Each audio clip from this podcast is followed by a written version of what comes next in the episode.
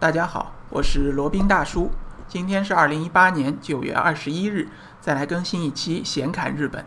呃，今天想来说一个比较有日本特色的事物啊，情人旅馆，呃，英文叫 Love Hotel。呃，情人旅馆呢，它虽然叫旅馆，但和普通的旅馆或者酒店区别还是比较大的。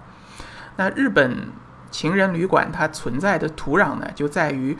日本它有一个偷情的文化，这个不光是指这种婚外情啊，也有可能是呃学生们呃之间偷偷摸摸的谈恋爱，或者呢就是普通的成年男女呃谈恋爱，他们有一些羞涩或者害羞，那可能会选择情人旅馆这么一个去处。呃，情人旅馆顾名思义啊，就是英文叫 Love Hotel，日文呢就直接把它音译过来叫 Love Hotel。顾名思义呢，就是那个为爱鼓为爱鼓掌的这么一个地方啊。一般去这个情人旅馆的呢，有两种人，一种呢是情侣，还有一种呢就是那个不可描述的那个啊。那日本呢有非常多的情人旅馆，它里面呢一般都布置的非常的豪华浪漫，然后光线打那种柔光啊，非常浪漫的感觉，也会备有很多的呢计生用品和情趣用品。他们的风格基本就是这样的，然后呢，在日本有三到四万家情人旅馆啊，在日本的东京呢就占了其中的百分之十左右，所以说呢，情人旅馆是竞争是非常激烈的。但是呢，竞争激烈归激烈，它的这个利润还是很高的啊，相比于其他的传统的旅馆或者酒店，据说呢，情人旅馆的毛利率啊，大概在百分之三百到百分之四百左右，大大高于普通的酒店。这个听到这里，你是不是觉得这个这个利润实在是太高了？那说一下这个原因啊，为什么情人旅馆它的毛利率高？首先呢，它的这个翻台率或者这个翻房率比较高啊，它一般可以这个以小时计价，或者以一个时间段计价，平均下来呢，一天可以翻三次台，也就可以一天可以接呃接收三波客人。另外呢，情人旅馆它对于员工的利用率比较高，它的服务人员比较少，一般呢只需要一个收银员，甚至有的这种自动接收的、自动使用那种自动收款的，连收银员都不需要，呃，只需要一呃其他的一些打扫卫生呐这个呃人员就可以了。像一般的酒店可能要配备厨师、保安、大堂经理。这个其他的那些额外的清洁人员、前台这些，所以说相对来说，情人旅馆它的运营成本非常低。而且呢，情人旅馆一般的规模都不会太大啊，一间情人旅馆可能也就几十间房，也就最多了。它呢，一般是选在比较黄金的地段，像这种。呃，城市中心区或者城市副中心，反正是非常繁华的地方。呃，所以呢，它这个成本，它租赁成本也好，购买成本也好，都会比较低。而且呢，它其中还有一些其他的可以赚钱的项目啊，比如说像情趣用品啊，这些一般都卖挺贵的，还有计生用品都卖的贵啊。等到情难自禁的时候，你一般都是，呃，不会去计较那多出来十几二十块钱的。好，那说一下情人旅馆它的起源吧。它起源于江户时期啊，那边呢，呃，有一个有一种茶屋叫初会茶屋 d a i d a i 有这个这个邂逅啊、恋爱啊这么一种意思，呃，就是可以让你在那儿睡一觉的。然后呢，慢慢到后来，二战以后呢，呃，有一种叫元素的。休息场所兴起了，这个“元”呢，就是日本里面的这个“元”的这个字，就是一个类似一个门一样的一个字啊，叫元素。什么意思呢？就是如果是过夜的话呢，那个时候是两日元；如果是休息一下待几个小时的话呢，是一日元。然后当时呢，这个收费系统是非常先进的，或者说非常有特色的。当时还有很多的报道，呃，加以这个追踪啊，就说这个新的旅馆模式。OK，呃，所呃前面罗宾也说过，这个情人旅馆不但是普通的情侣会过去，然后呢，有的时候连这个夫妻啊也会去情人旅馆。呃，为什么呢？因为早期呢，日本人均的居住面积很小啊，就不像现在可能还好一点。但是在大城市，尤其是东京、大阪这样的地方，其实日本的人均的住房面积也是很小的。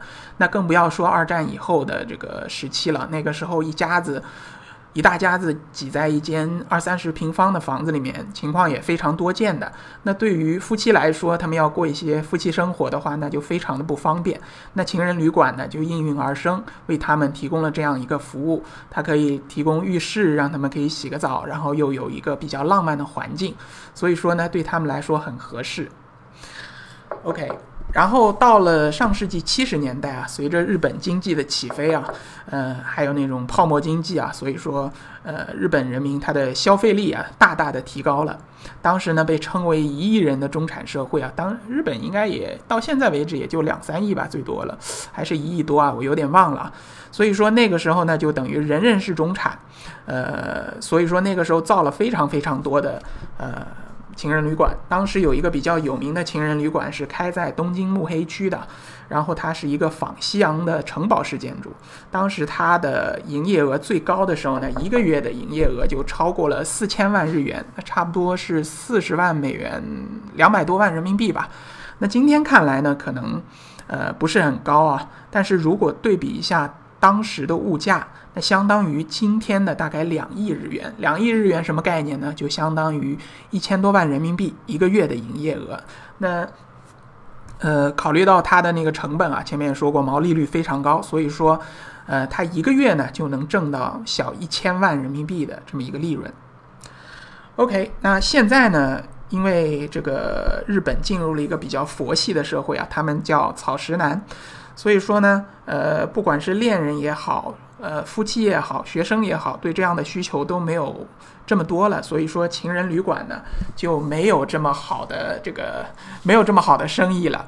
呃，他们因为日本，你如果是想要娱乐的方式呢也非常多，比如说像那种咖啡馆啊、漫画店啊、卡拉 OK 呀，然后各种各样的，包括那种呃宅男也越来越多了。他们对此呢都没有一个刚需，所以情人旅馆实在是。就就就业务实在是往后退缩了非常多啊。那情人旅馆呢？那为什么受欢迎呢？它还有一个原因，就是它对于客户的隐私呢做到了非常大的保护。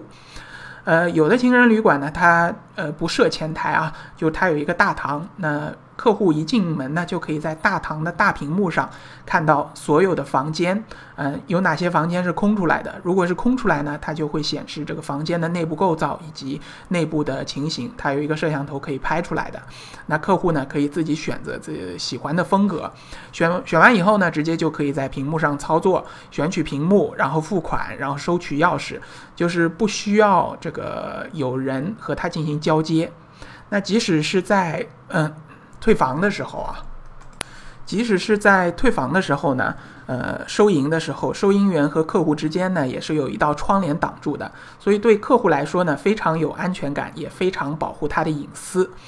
嗯，对于尤其对于那些这个偷情的，或者对于那些比较害羞的小年轻谈恋爱的这种方式呢，是非常的好的。日本人一般都是比较害羞啊，比较注重客人隐私的。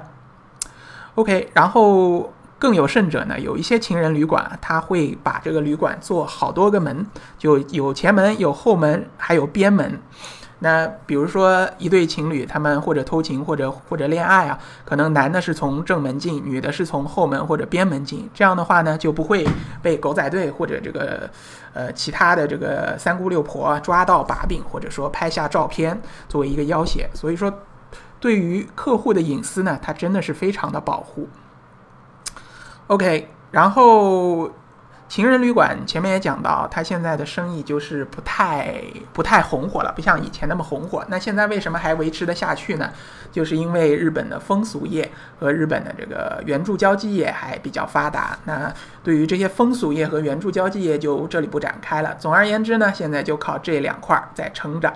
呃，对于那些这个大叔啊、怪大叔，或者说那些买春的人士来说呢，一般来说，在情人旅馆，因为它保护隐私啊，保护客户的安全，所以对他们来说也是比较有安全感的。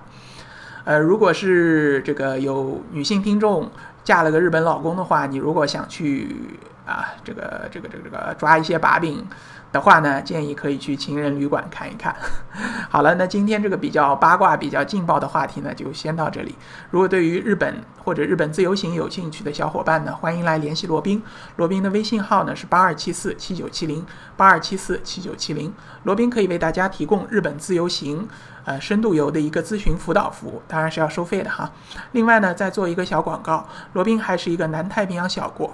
叫瓦努阿图共和国的移民代理，可以为大家提供瓦努阿图共和国的永居移民，也就是拿绿卡，呃，还有入籍移民，也就是拿护照。如果办理永居绿卡的话呢，还可以附送一个瓦努阿图的一个离岸公司的一年的试用期。对于海外如果有这个置业或者海外做生意需求的小伙伴呢，非常的适合。好了，那今天的显侃日本呢就先到这里，我们下期再聊。